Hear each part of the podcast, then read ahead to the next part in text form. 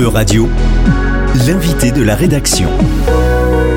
Eva Candoul de l'Académie E-Radio. Notre invité aujourd'hui est écrivain, auteur de plusieurs romans dont Voyage au bout de l'enfance. Il est également politologue et chercheur à l'Observatoire du religieux et nous l'avons rencontré à l'occasion du Festival littéraire Atlantide à Nantes. Bonjour Rachid Benzine. Bonjour. Rachid Benzine, vous êtes connu pour vos travaux sur l'islam, vos romans, et un peu moins pour votre titre de champion de France de kickboxing. Le sport a donc été un élément important de votre enfance. Est-ce que vous pouvez nous raconter un peu comment vous en êtes venu à pratiquer ce sport? Comme beaucoup de garçons, euh, à l'adolescence, on pratique un certain nombre de sports. J'avais commencé par le basket, euh, le foot, et j'ai terminé avec le kickboxing tout simplement parce que j'avais un copain qui s'appelait Abel El Kandili et son frère qui était euh, Khalid El Kandili, qui était champion du monde. Et donc nous avions une association à Trappes qui s'appelait Sud Secours, et Khalid avait une association qui s'appelait Sport Insertion Jeune. Il nous a tout simplement proposé de faire de l'insertion par le sport. Et moi, au fait, au départ, je voulais pas trop en faire parce que moi, ce qui m'intéressait, c'était de faire du golf.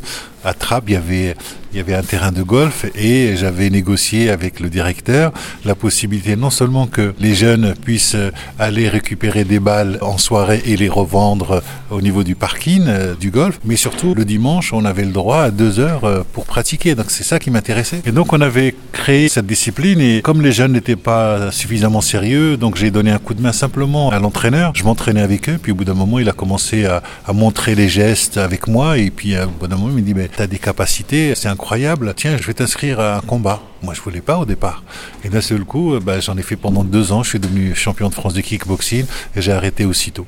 Et vous vous êtes demandé à un moment donné si vous vouliez en faire votre métier? Jamais, jamais. Moi, depuis gamin, ce que je voulais, c'est enseigner, transmettre. Ça, depuis tout petit, depuis l'âge de 7-8 ans.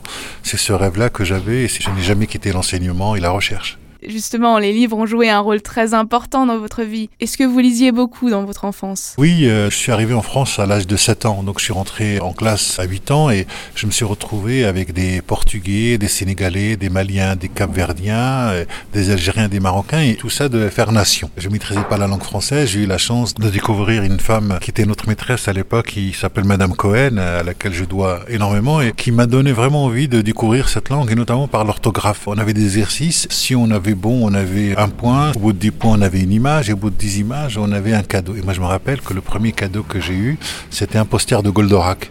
Je me suis mis justement à lire tout ce qui me tombait sous la main, mais je lisais aussi de la publicité. C'est-à-dire que dès que je voyais un panneau, je voyais comment c'était écrit. Voilà, donc c'est vraiment tout cet univers de mots par lesquels je suis entré sur la langue française. Et comment est-ce que vous vous êtes décidé à écrire? Comment est-ce que vous avez effectué ce passage de la lecture à l'écriture Auparavant, j'ai déjà écrit quelques essais depuis 1997. Le premier essai que j'ai écrit, c'est avec un ami prêtre sur chrétiens et musulmans, nous avons tant de choses à nous dire. J'ai écrit d'autres essais sur l'islam, sur le rapport au texte, sur l'interprétation. Et, et, en 2015, je faisais un travail sur Daesh dans les prisons françaises et belges pour essayer de comprendre qu'est-ce qui fait que des gens euh, sont attirés par un récit. Parce que le principe d'un récit, c'est l'action. Qu'est-ce qui fait qu'à un moment, vous vous reconnaissez dans une histoire? J'ai travaillé là-dessus pendant un an et demi. Et lorsqu'il y a eu le 13 novembre 2015, je me suis dit que il fallait peut-être aussi trouver une autre forme de langage que le langage analytique, universitaire, conceptuel. Et je me suis dit, tiens, il faut passer par le narratif, par le récit. Il faut être capable de raconter une histoire.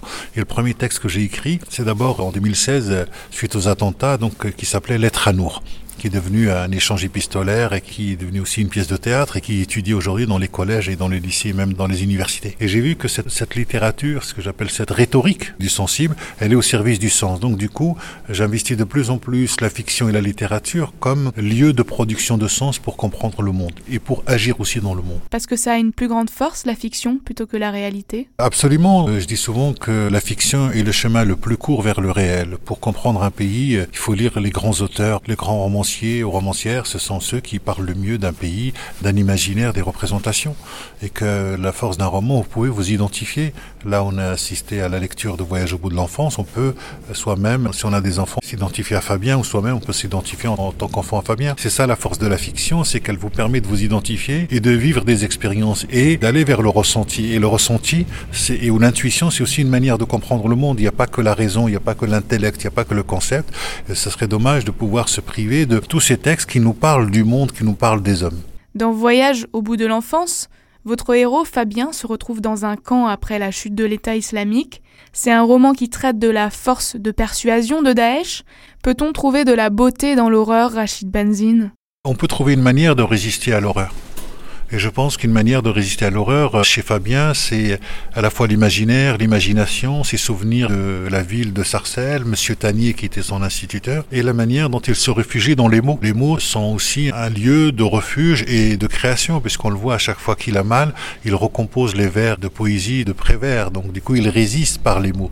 Et face au mal, parfois, il nous reste que les mots, il nous reste l'imaginaire. Et euh, c'est pas nouveau parce que vous avez beaucoup de gens qui ont été des détenus politiques dans des conditions atroces, déshumanisées et qui ont survécu, en tout cas, qui ont pu résister grâce à leur imaginaire, grâce aux souvenirs. Et moi, je me rappelle, dans les années 80, j'étais parti à Auschwitz avec un certain nombre de personnes qui avaient été déportées. Et au retour, dans un avion, j'ai demandé à une dame qui avait été déportée, qui était une rescapée d'Auschwitz, de savoir qu'est-ce qui vous a aidé à, à, résister à la barbarie, à la déshumanisation. Je me rappelle très bien qu'elle m'avait dit, c'est une parole de ma mère. Voilà, cette parole de sa propre mère était devenue une parole de vie, une force de vie qui permet de résister et de créer. Et ça, je crois que nous avons tous en nous des ressources qui euh, nous empêchent de tomber dans la folie, qui nous permettent de résister à la barbarie. Donc les livres ont été pour vous aussi un lieu de refuge? Pour moi, les livres ont été un lieu de découverte du monde. J'étais dans le domaine associatif quand j'étais plus jeune, à l'âge de 13-14 ans, mais en même temps, ils m'ont permis d'avancer, de voir le monde autrement, de découvrir d'autres cultures, d'autres manières de penser. Et c'est ça qui est très intéressant, c'est que lorsque vous lisez la littérature, les romans ou même les essais, vous vous rendez compte que vous êtes dans un système de pensée, qu'il y a une culture, qu'il y a une grammaire, qu'il y a une langue. Il y a d'autres grammaires du monde, il y a d'autres langues. Et le rapport d'une langue au réel n'est pas du tout le même. Du coup, ça vous oblige à vous déplacer, ça vous oblige à essayer de mieux comprendre le monde. Rachid Benzine, vous êtes né au Maroc, vous y êtes resté jusqu'à l'âge de 7 ans. Vous avez d'ailleurs les deux nationalités, française et marocaine. Est-ce qu'il y a une culture qui prend plus de place que l'autre? Je dirais pas qu'il faut superposer les cultures. Elles sont en dialogue, parfois en conflit, mais c'est aussi ça la beauté de la vie, c'est-à-dire que l'une va informer l'autre. Et je les ai jamais vues comme euh, deux cultures qui sont complètement concurrentielles. Je les ai vues comme deux langues, comme si vous aviez euh, le français et l'italien ou, une autre langue, et qui vous permettent de mieux saisir et de faire un pont en termes de traduction, parce que quand vous avez deux cultures comme ça, ces deux cultures, d'un moment, n'en font qu'une.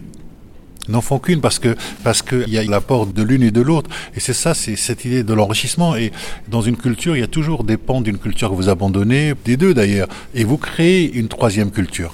Mais est-ce que ça crée pas un conflit? Est-ce que l'on peut se passer euh, de conflit? La question, c'est comment vous honorez le conflit?